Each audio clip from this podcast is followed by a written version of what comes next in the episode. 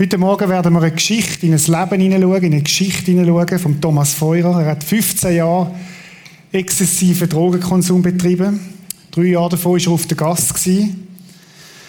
Und dann hat seine Mutter etwas gemacht, was er vielleicht am Anfang nicht so geliebt hat. Sie hat einen Polizist auf ihn angesetzt, den Heinz Bucher. Und dann ist es zu einer Wende gekommen in seinem Leben.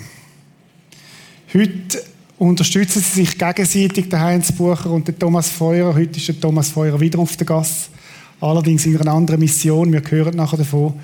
Begrüßt doch mit mir zusammen den Thomas Feuer. Schön, dass du da bist, Thomas. Komm doch führen.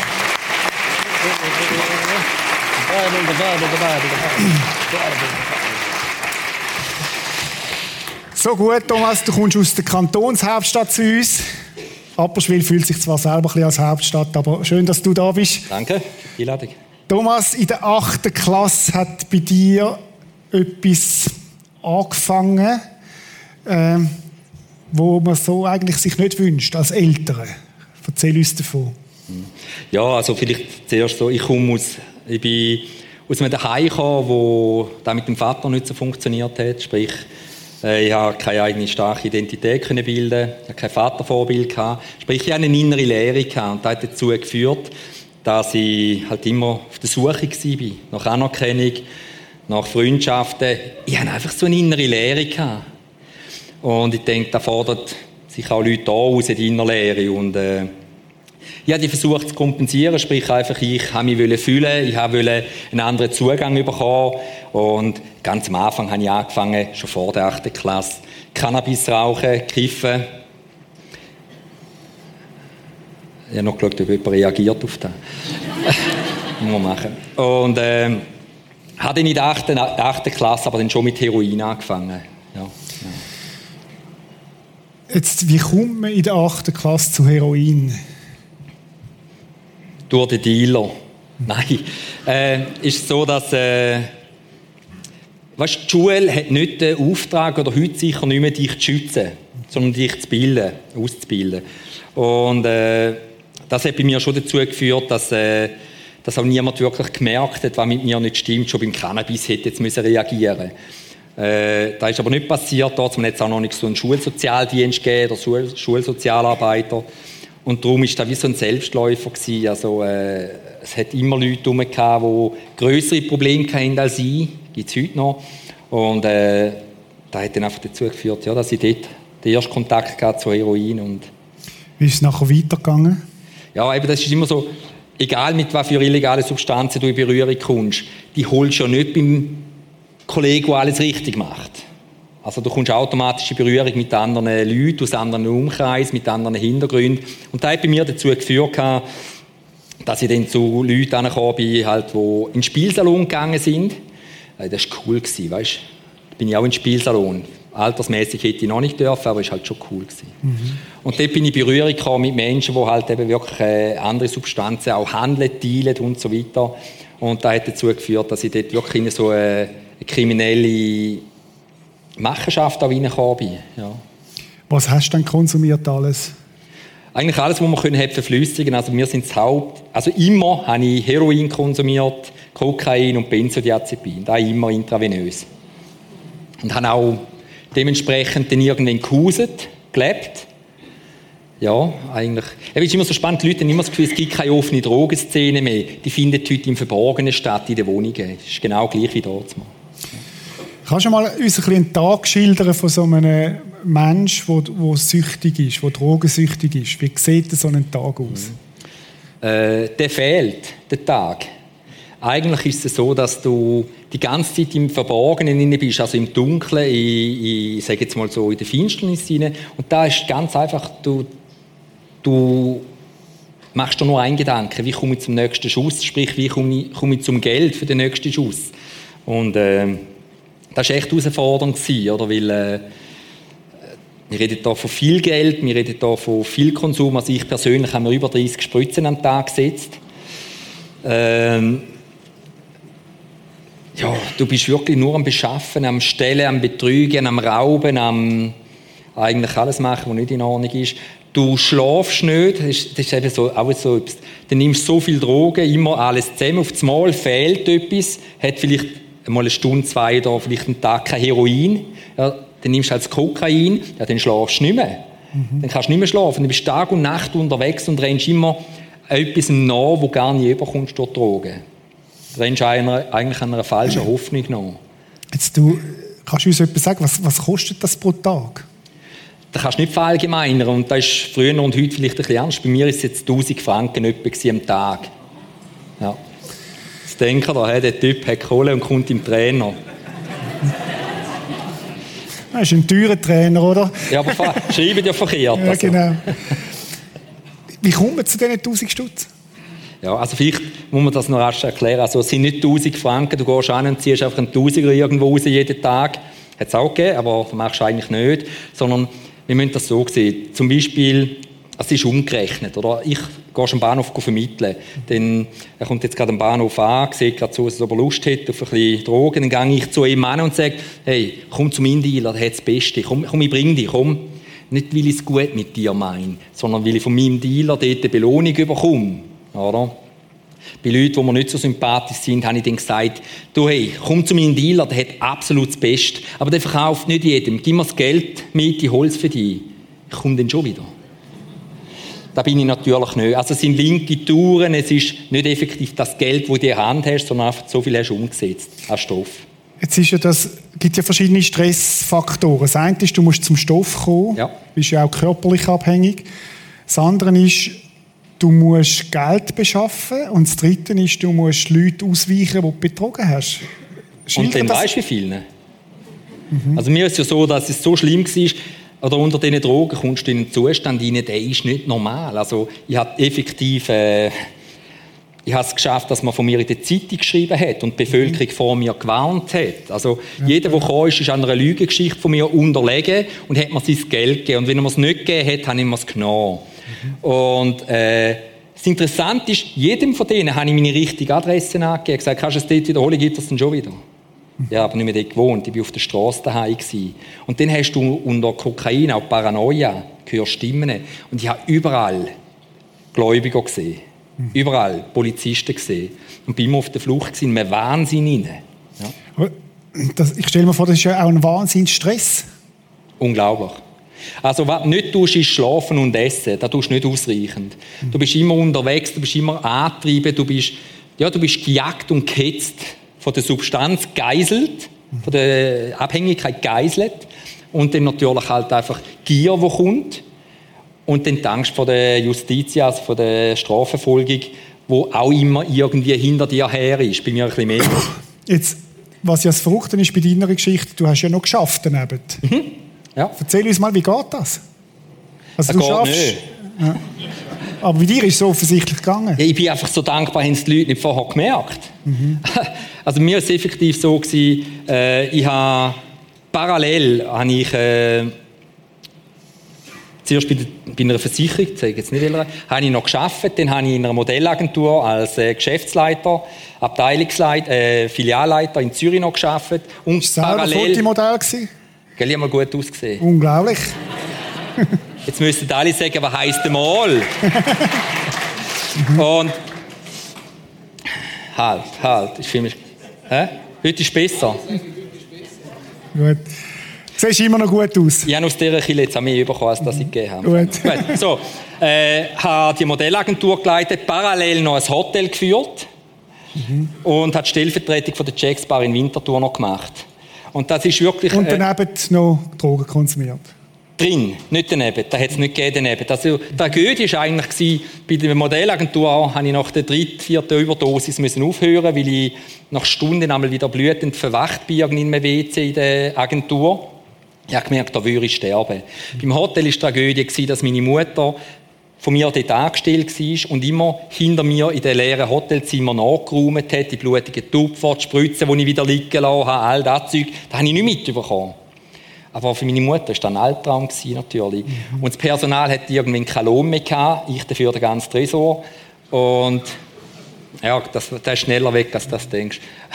Und dann äh, ist da wirklich so gewesen, dass ich im Auto gesessen bin, auf der Autobahn, Steuerrad am Knie so, und mir da einen Schuss gesetzt auf der Straße. Auf der Autobahn, während dem Fahren. Also, ich, eben, dass ich heute da sitze. Ja.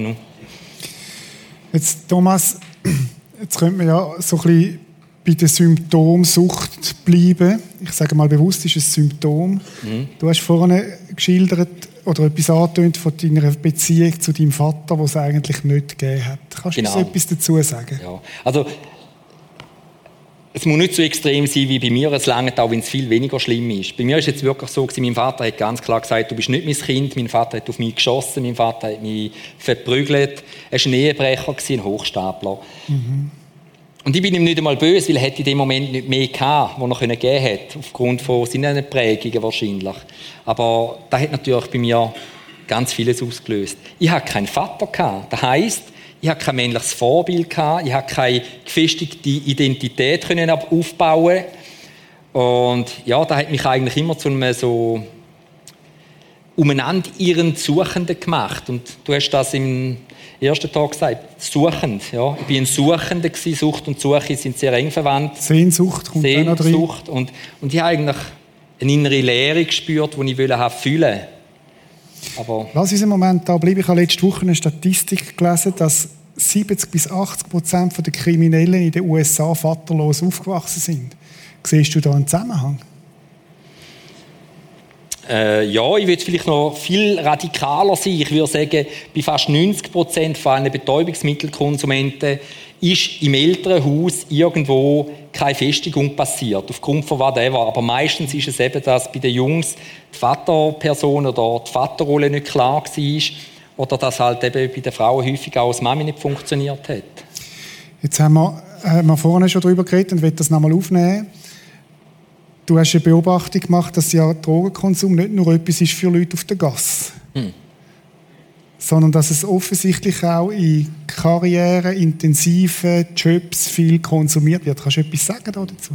Ja, also äh, jetzt heute zum Beispiel als Coach und Therapeut merke ich natürlich, dass bei uns alles kommt. Vom Politiker wegen seiner Sucht, von den Lehrkräften wegen ihrer Sucht, von den Chauffeuren wegen ihrer Sucht.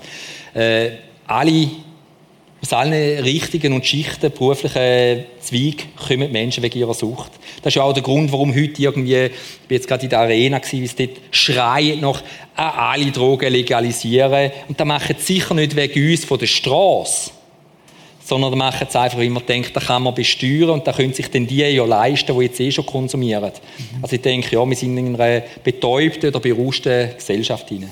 Was wäre denn dies dies, lass uns einen Moment auf dieser politischen Ebene bleiben. Was wäre denn für dich die Lösung? Die Lösung kann ich nicht so schwer wohlhabend, wenn er prophetisch am Anfang gesagt hat, nicht Visionär, Millionär, könnte ja noch werden. Äh, Vielleicht bist du es schon, aber nicht monetär. Äh, es ist effektiv so, ich denke einfach, wenn wir in die Familie investieren, wenn wir würden äh, ins Soziale investieren, wieder würden schauen, dass Verein überlebt und interessant können werden, wie wir ins Soziale würden investieren, glaube ich, gäbe es weniger Menschen, die sich möchten wegschiessen, sprich eben, die sich möchten betäuben. Mhm. Oder? Ich glaube, das wäre der richtige Weg. Ob eine Substanz legal, illegal ist, sage ich scheißegal, sorry. Also, da wird es nicht lösen. Jetzt gehen wir nochmal zurück zu deiner Geschichte. Stichwort knallgeil. Das ist äh, ein Wort, das so in den Szenen auch, auch kursiert. Was ist das knallgeil? Wenn du das Bild siehst, ist das so, da sitzen Menschen, wie auch ich, die ununterbrochen eine Spritze an der anderen reindrücken. Und bei den meisten ist es eigentlich eine Qual, weil sie bringen den Stoff nicht mehr rein, weil die Venen kollabiert sind. Und trotzdem bleibt man auf dem Weg zum Spritzen, weil das Ritual, das Auflösen, die Gerüche, die dann sind und das mit dem Blut spielen, das macht knallgeil. Das geht so weit, dass wenn ich einmal keinen Stoff hatte, ich mir einen Schuss Wasser gesetzt habe. Weil er keinen Effekt hat. Aber es war eine Befriedigung von dieser Geilheit. Das ist tatsächlich so. Und das ist bei sehr vielen Menschen, die die Spritze benutzt haben. Hast du in dieser Phase einen Moment gehabt, wo du reflektiert hast über das, was bei dir passiert?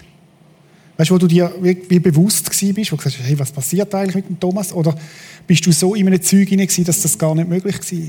ich glaube schon, dass es einen Moment gegeben hat, wo es mal ein bisschen bewusster geworden ist, aber die Moment habe ich weggedruckt. So schnell wie ein Augenschlag. Also, mhm. äh,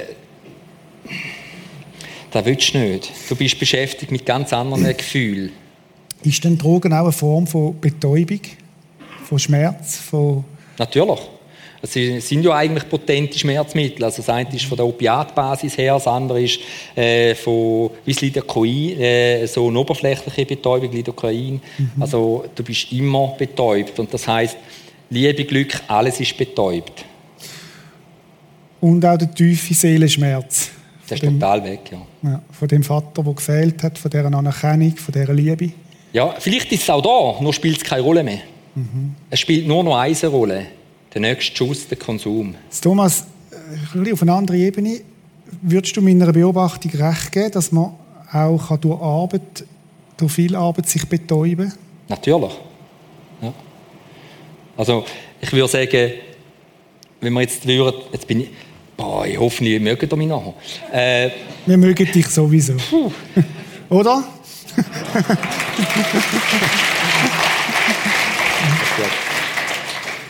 Nehmen Sie mir nicht krumm, da innen hocken alles Süchtige. Mhm. Mhm. That's it. Wenn wir jetzt nur schon reden, wer hat ein problematisches Verhalten, er, er weiß es zwar noch nicht, aber mit dem Handy, mhm. Konsum von Medien online, Essen. Ich meine, wer hat nicht einen riesen Schock irgendwo? Aber gut, da bin ich. Aber allgemein, wir sind eine suchtkranke Gesellschaft geworden. Weil uns den meisten wirklich etwas fehlt. Und wir kompensieren dann dauernd. Aber es ist, es ist wirklich so, Arbeitssucht zum Beispiel ist ein großes Thema. Das ist ein riesengroßes Thema. Darum haben wir ja die Burnout-Gesellschaft.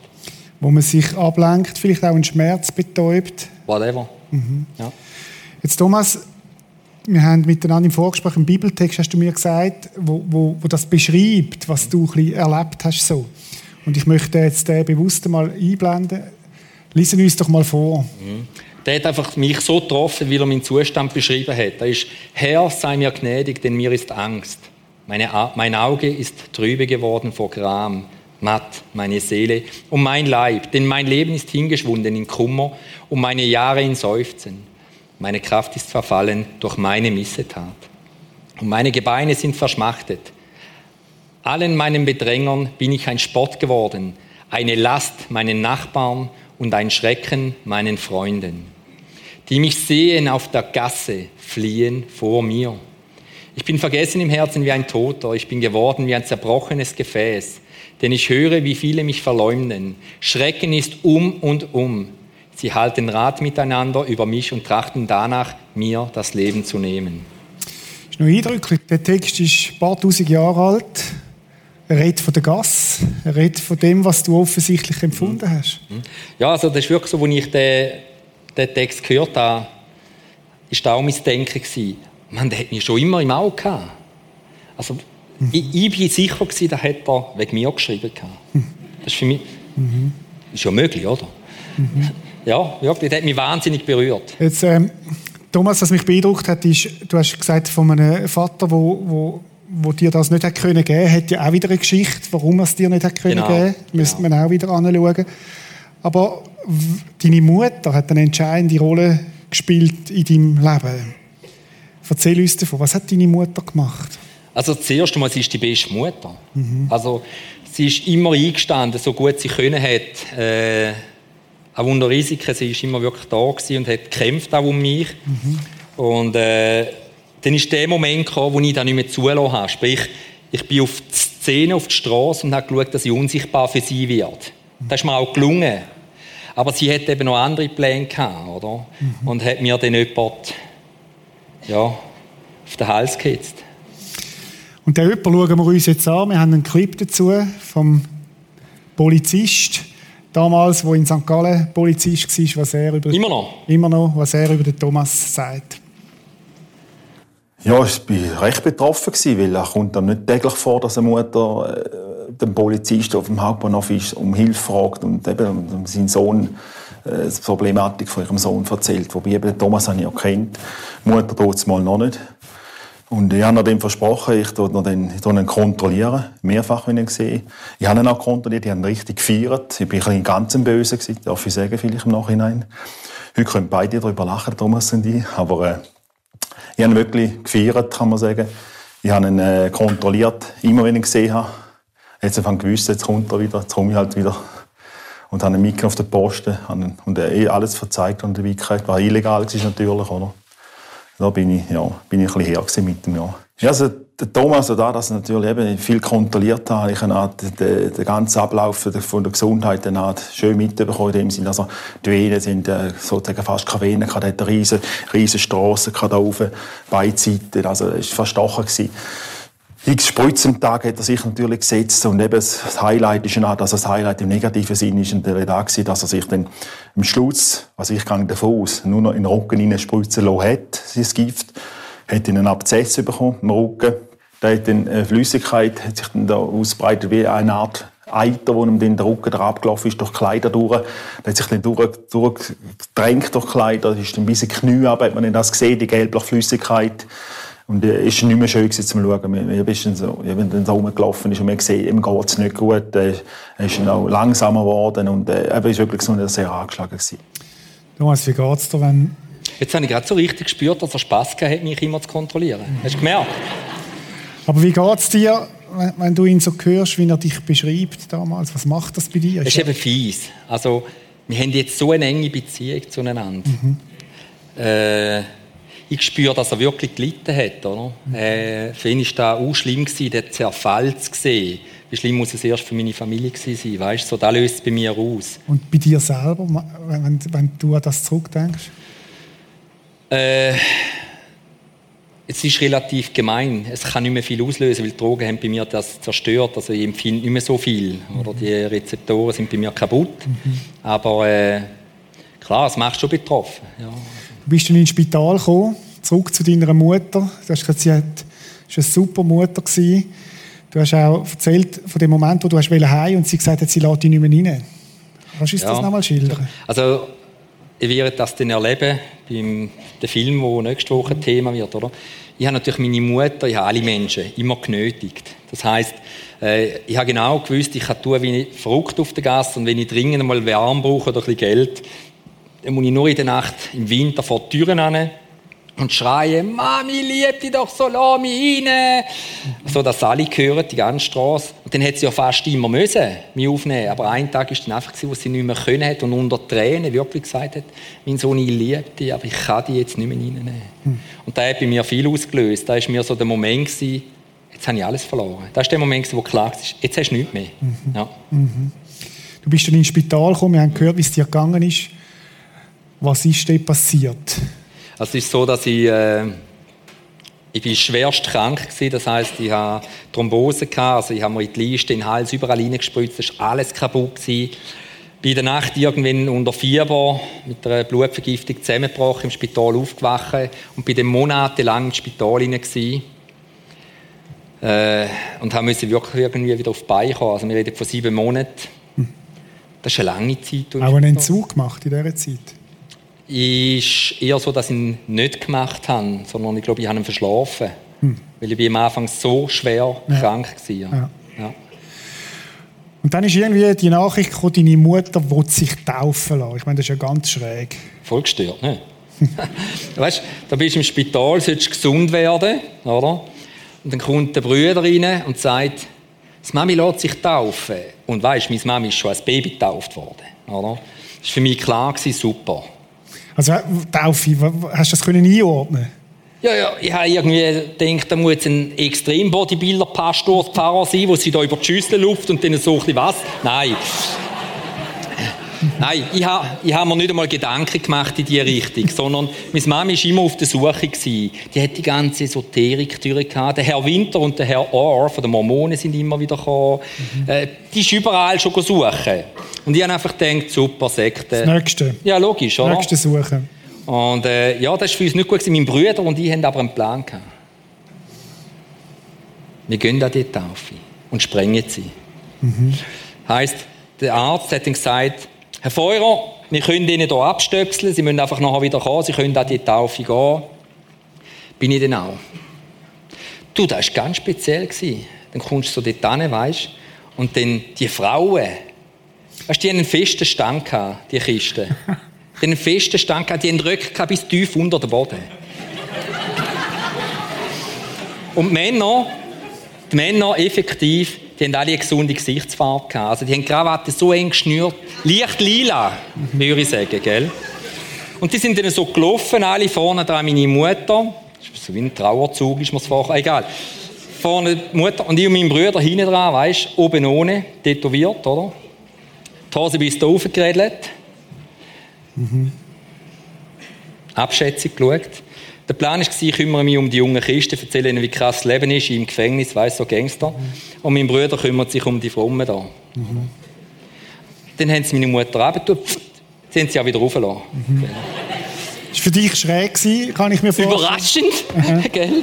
Nein, auf jeden Fall war es gut. Gewesen. Und dann bin ich zu den Jungen beim Grill, hat noch einen Grill gegeben, habe mich um die Jungen gekümmert, habe ihnen erzählt, was das Leben da ausmacht und so.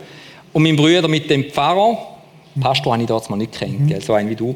Äh, ohne Krawatte? Ohne Krawatte, schon gut.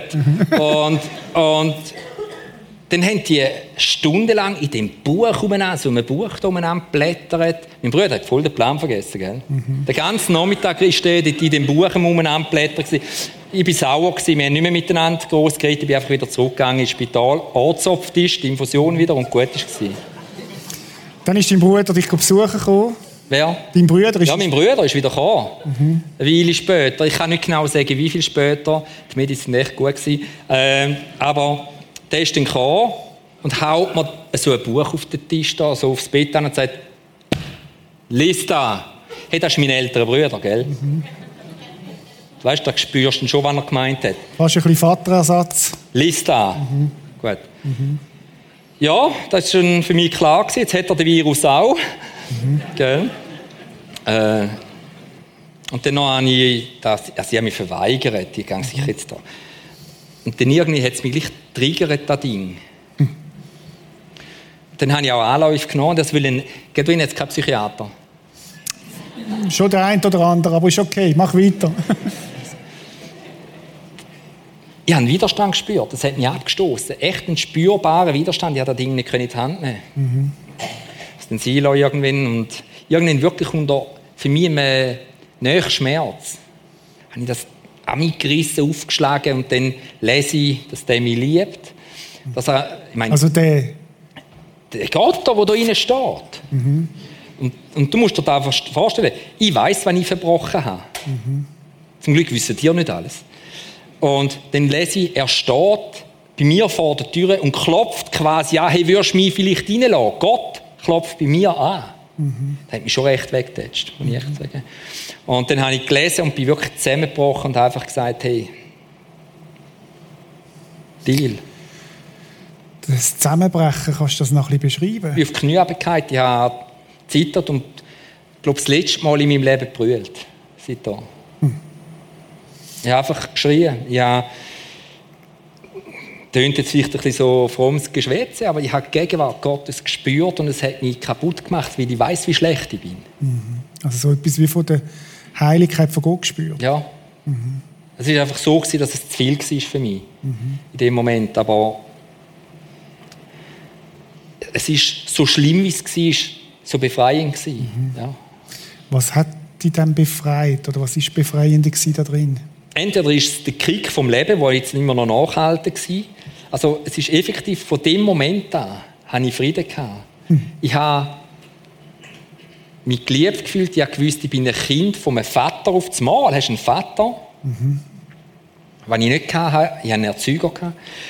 Und in dem Moment ist so eine Fülle, mhm. eine Herrlichkeit passiert, dass ich ich habe seitdem nicht einmal eine Zigarette müssen rauchen, einen Tropfen Alkohol oder irgendwie einen Gedanken an Drogen gehabt. Und ich bin sofort wieder in Berührung gekommen mit den härtesten Drogen in Unmengen. Und es hat nichts mehr bei mir ausgelöst. Oder? So, der Thomas, wenn man das gehört, das ist ja, man könnte meinen, das ist ein Märchen, aber du bist mm. ja Fleisch und Blut ja. da. Wir haben den Polizist gehört, der die Geschichte erzählt hat. Mm. Ist schon unheimlich stark. Ja, es ist auch nicht es ist auch unheimlich schwer. Weißt du, wie viel Mal dass ich mich gefragt habe, wenn ich Menschen gesehen habe mit größerem Leid, mhm. wieso hilfst du mir und da nicht? Mhm. Also weißt, ich bin dann da auch in eine, in eine, so in eine Situation gekommen, wo ich dann Angst hatte, zu erzählen. Mir ist ja noch viel mehr passiert, Heilung von Hepatitis mhm. und so weiter, aber ich habe dann wirklich so gedacht, wieso ich? Du hast ja irgendwie Angst, auch zu erzählen, weil du willst ja niemandem irgendwie Hoffnung nehmen, oder mhm. dass jemand denkt, oh, ich genüge Gott nicht, darum hat er ihm geholfen. Aber so ist Gott nicht. Weil es ist einfach alles zu seiner Zeit und auf seinem Weg und unsere Gedanken sind nicht dem seine Gedanken. Und da habe ich aber alles dort mal nicht gewusst und das hat mich schon herausgefordert. Mhm. Ja. Und gleichzeitig ist, bist du ein lebendiger Beweis für das, was Gott kann. Ja, genau. Ein, ein Text, wo ich gerne will, dass du etwas dazu sagst. Im 1. Johannes 4,19 heißt es: Lasst uns lieben, denn er hat uns zuerst geliebt. Mhm. Eben, das ist für mich das Kreuz. Wir haben das Kreuz, oder? Und ich glaube einfach, was mir zuerst bewusst worden ist, ist einfach, Gott persönlich hat uns zuerst geliebt. Das heisst, er hat mich geliebt, auch noch, als ich voll in dem Zeug hinein war. Da müssen wir wissen, er hat nicht geliebt, was ich gemacht habe. Er liebt auch nicht alles, was ihr macht, da glauben Sie mir. Aber er liebt euch, oder? Und das ist etwas, wo, das ist göttlich. Weil wir Menschen sind nicht so. Und er nimmt uns brutto. Absolut. Mhm. Absolut. Und nachher ist für mich da passiert, dass das Horizontal, dass für mich da einfach klar war, wenn Gott so liebt, dann muss ich diese Liebe nach Hause tragen. Und motiviert, motiviert von seiner Liebe. Ja, und nicht als Suchtverlagerung. Mhm. Ja? Mhm. Ja, weißt du, wie haben sie mich da gefragt, aber du hast den Glauben nicht durch die Suchtverlagerung. Ja, dann wäre es ja nicht so, dass du frei geworden wärst. Absolut. Thomas, du hast ein Bild von einem Stacheldraht. Mhm. Erzähl uns von dem. Das ist ganz speziell. Du bist im Spital und hörst, eben wieder kein Psychiater und sonst nicht im Dienst. Äh, wir sind wir haben liebe Psychiater bei uns. Okay. Aber erzähl weiter von deinem Bild. Dann, dann höre ich zuerst die Stimme, gang zurück.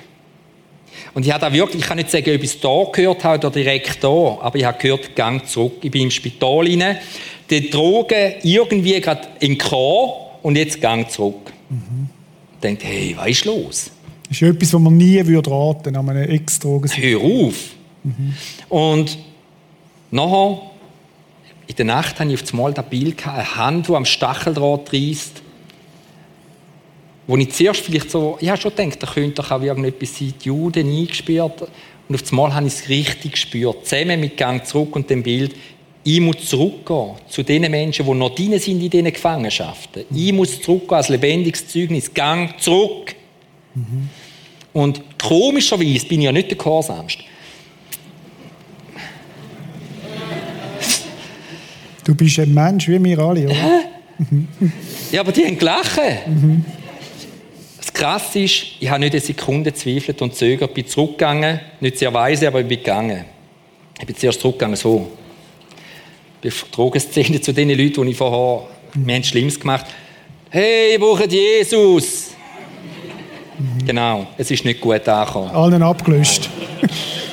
Also einer ist mal mit dem Stuhl nachgerannt, Sven. Der war der ist hardcore, gewesen, der hätte das, glaube ich, nicht gern gehabt. Aber du hast gelernt in dieser Zeit? Habe gelernt, gang nicht mit der Bibel, sondern gang als Diener. Mhm. Dann habe ich angefangen mit dem Rucksack, Rucksack den Leuten Wunden verbinden, pflegen, die Wohnung aufräumen, ihnen helfen, Leute zu Behörden begleiten, ermutigen.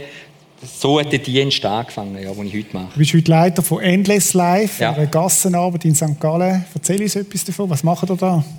Jüngerschaft. Das heisst, äh, wir sind eigentlich ein, eine Gruppe von Kaputten, mhm. ein Rhyme.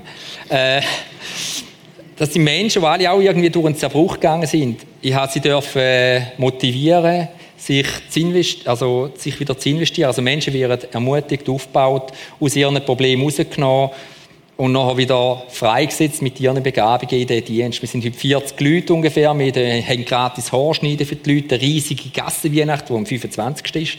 Wir haben Therapieangebote, Notschlafstellen, Wohngruppen, Coachings diverser Art. Also ganz vieles hat Gott hier geschaffen, ganz viele Möglichkeiten, wo sich ganz viele Menschen können investieren mit ihren Fähigkeiten und Talenten. Mir übrigens mega sympathisch, Thomas. Wir machen eigentlich das Gleiche da. Ja. Wir sind auch Menschen, die Hoffnung gebraucht haben mhm. und Jesus kennengelernt haben. Amen. Vielleicht nicht so offensichtlich, aber dahinter genauso mhm. nötig haben, wie, wie du auch hast. Ja. Thomas, mega die Story. Du bist heute ein Hoffnungsträger auf dieser auf diesen Gassen. Und es ist interessant, was der Polizist, der Heinz Bucher, gesagt hat, als er dich wiedergesehen hat. Schauen wir uns doch den Clip an. Ja, das war eine ganz spezielle Zeit. Das war ein ganz spezieller Moment für mich, weil ich ihn, ihn gerne kennt, also nicht mehr kennt. Äh, ich kann mir vorstellen, er kommt vor einem und sagt, «Hoi Heinz». Und ich, boah, was ist das für ein? Ich denke, hey, wer spricht mich so an, oder? Und dann hat er, gesagt, ja, kennst du mich nicht mehr bei Thomas? Ich, boah, was ist mit dir passiert? den Menschen nicht mehr kennt, der hat gut ausgesehen, hat pflegt ausgesehen. Das Bild, das ich vor ein paar Jahren noch in mir drin habe, hat nicht mehr gestummen. Positiv natürlich.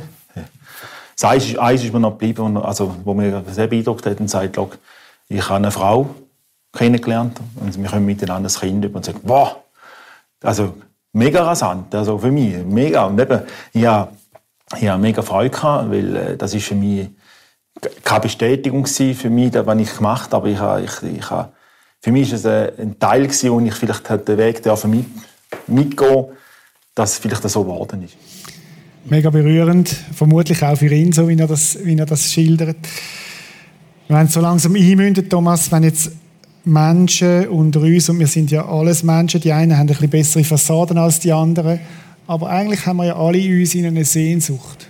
Mhm. Sehnsucht nach Liebe, nach Anerkennung, nach Wertschätzung. Und wir suchen sie so an verschiedenen Quellen. Du hast es in den Drogen gesucht, andere suchen es an anderen Quellen. Wenn Menschen da sind heute Morgen, die die Sehnsucht haben, Frieden zu finden, so wie du geschildert hast, was ratest du ihnen? Die Gesellschaft, die ich heute sehe, rennt nach und nöcher zu Psychiatrie, Psychologen, irgendwo hin. Rennen zu Coaches, zu was auch immer. Und, und dort sind sie dann lebenslang wahrscheinlich, weil das nicht befriedigt wird oder gelöst wird. Und ich kann dir wirklich nur eins sagen. Vollumfänglich Erfüllung, Ausfüllung von diesen Lehren findest du nur, wenn du zum Kreuz gehst. Und ganz ehrlich, wenn, wenn du mich fragst, was kannst du empfehlen? Mhm. Sind mutig oder tun euren Sitznachbar, wenn ihr wisst, dass der noch einen Fight hat, ihn ermutigen, dass er zum Kreuz hintergeht, zum Gebetsteam, zu mir kommt, zu dir kommt und sich anvertraut. Da, wo du umtreibst, trägst du nicht allein um.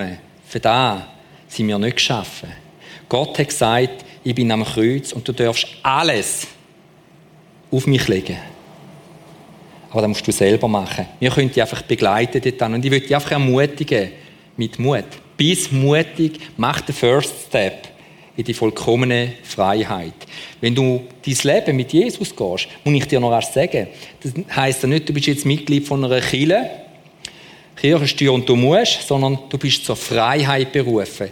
Gott wird dir zeigen, wo du hingehörst, was er will von dir. Weil wenn du den anfängst auf ihn hören, dann kommt es gut. Also, du hast noch einen Vers, haben wir noch, der dir sehr wichtig ist. Lies uns doch vor und sag uns, was, uns, was dir wichtig ist bei dem Vers.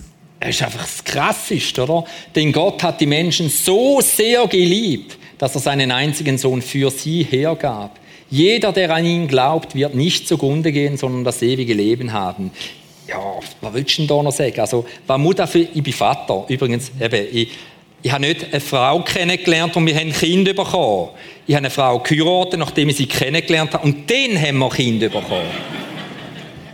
Alles gut. Alles ja, nein! und nein, ich will mein Kind nicht für dich geben. Sorry. Mhm. Das schaffe ich nicht. Ich kann mir das nicht vorstellen, aber Gott, ja. So sehr liebt er dich. Weißt du, dafür, mein, was sagt da? Hey? Wer Vater ist oder Mami ist, fühl es mal rasch. Er hat seinen Sohn gegeben, auf das du kannst Frieden haben. Er hat seinen Sohn gegeben, auf das du nicht mehr musst durch das Leid düren, weil sein Sohn hat es für dich gemacht. Und was braucht es dazu, damit du die vollkommene Sicherheit darfst haben? Ewig zu leben, braucht es Glauben. Ich weiß, das ist nicht einfach zu glauben.